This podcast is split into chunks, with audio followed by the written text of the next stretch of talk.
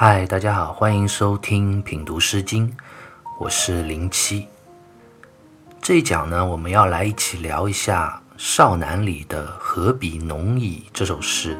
“何比农矣”这首诗其实描写了一场贵族之间的盛大婚礼，对于极其奢华华丽的迎亲的车队和新娘的容貌，都做了非常出色的描写。那这个新娘到底是谁呢？这个婚礼又是怎么一回事呢？古人的婚礼和我们现在的婚礼又有什么不同呢？我想，我们就一起来读一下这首诗，来了解一下。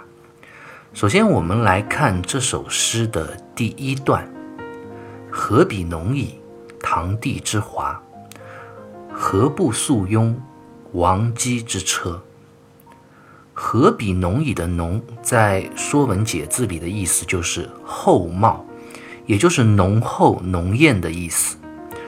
何比浓矣这句话的意思就是说，是什么东西如此的浓艳美丽呀？堂棣之华，堂棣是一种树木，但是具体是什么树，现在已经有点不可考了。有的说是扶夷，有的说是玉李。到现在也无法去真的确定。那古时候的“华”这个字就同“花”，也就指树上的花朵。所以，虽然我们不确定这树到底是什么树，但是有一点是确定的，那就是它的花朵是非常的鲜艳明媚，色彩浓郁。所以诗歌里就说：“何比浓矣，堂棣之华。”接下来这一句“何不素雍”，历来就有不同的诠释了。素雍指的是庄严、严肃、雍容的样子。这句话的意思指的就是为什么没有庄严雍容的气息呢？接下来就说到王姬之车，王姬就是周天子的女儿，周王的女儿。车指的就是出嫁用的婚车。这一段完整的意思是说，周王的女儿婚嫁的车仗豪华盛大华丽，像堂弟的花朵那样美丽鲜艳，但为什么却没有一点庄重严肃的气息呢？这也就引发出了两种不同角度的诠释，一种是方玉润在《诗经原始》里所讲的，他说：“何比浓矣。”是美其色之甚极也，何不素雍？是宜其德之有位称也。也就是说，第一段里所讲的“何比浓矣”，是讲婚嫁的车仗极其的盛大，而之后的“何不素雍”，却是在暗讽这样盛大极致的婚礼车仗和新娘本身的德行。并不相称匹配，所以从这个角度来说，这首诗就成了一首讽刺诗。他认为这首诗就是在讽刺贵族的婚姻空有外表的虚华华丽，但却失德失礼。那另外一种理解就完全不一样了。他认为这首诗是一首赞美诗。朱熹在《诗集传》里就讲：“王姬下嫁于诸侯，车服之盛如此，而不敢携贵以交其夫家。”也就是说，这段讲的是王姬，也就是周天子的女儿，她下嫁到诸侯家中，随嫁的车仗虽然如此的盛大华丽，但是她却非常的谦逊有德。没有表现出很高贵、不可攀、难以接近的那种贵族脾气，而是非常的平易和顺，所以诗歌里才讲，虽然车仗华盛，但却没有一丝的盛气凌人、高高在上的感觉。这是一种对于王姬谦逊品德的赞扬。关于“何不素雍”这一句。到底该如何理解，也是仁者见仁，智者见智。我们也不做一个绝对的是非判断。那我们先接着再往下读这首诗。接下来看第二段：何比农矣，华如桃李，平王之孙，齐侯之子。何比农矣，华如桃李，其实和第一段的何比农矣，堂弟之华是差不多的意思。只不过第二段把堂弟改成了桃李。王先谦在《诗三家一集》书里就说：“堂弟桃李，华具极盛，故取以为比。”也就是讲，桃李和堂弟其实一样，他们的花朵都是极其的鲜艳明媚，所以被用来形容婚嫁的车辆和新娘的容貌。但是在这一段，其实主要是用来形容新娘的美丽非凡，因为接下来一句就讲到平王之孙，齐侯之子，刻意的点明了这个出嫁新娘的身份。平王之孙的平王讲的就是周平王，这个孙指代的是外孙女，齐侯讲的就是诸侯国齐国的君主。齐这个诸侯国最早是周朝刚刚创立的时候，周武王分封给当时的太师姜尚，也就是姜子牙的封地，并且封姜子牙为侯爵，所以齐国的国君就被称为齐侯。齐侯之子，那就是指是齐侯的女儿。子这个字在古时候并不只是代表儿子，也可以用来指代女儿。所以问题就来了，如果我们细心的看这两段，就会有这样一个疑问：第一段讲出嫁的人是坐的王姬之车，也就是可能说这个新娘是周王的女儿；而第二段又讲是齐侯之子，一下子又变成了一个齐这样一个诸侯国国君的女儿了。那到底这个新娘的真实身份是什么呢？这就要我们一起来捋一捋这个关系了。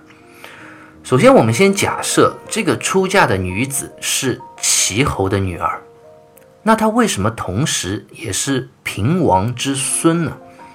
也就是说，是周平王的外孙女，说明她的母亲是周平王的女儿。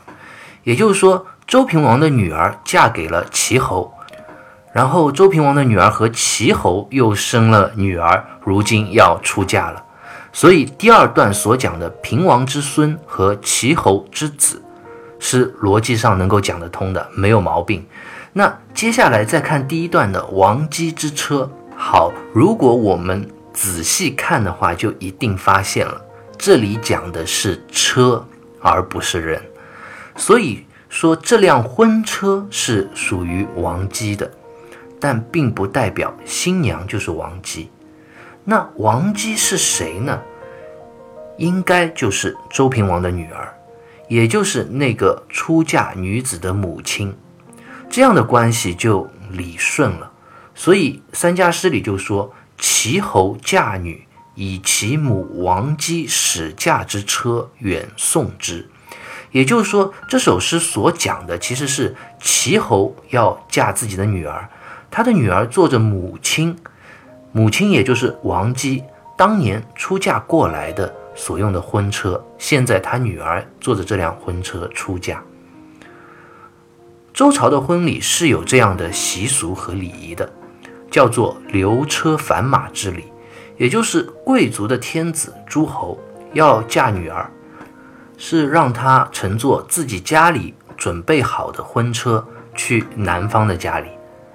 然后男方在接到新娘之后，会把车留下，然后把拉车的马匹返还给女方的家人，这是当时一种婚礼上的礼节。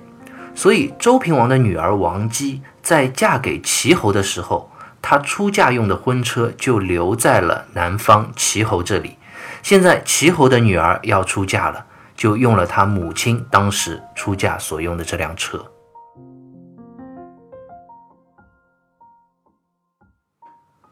我们接下来再来看最后一段，其调为和？为斯一敏，齐侯之子，平王之孙。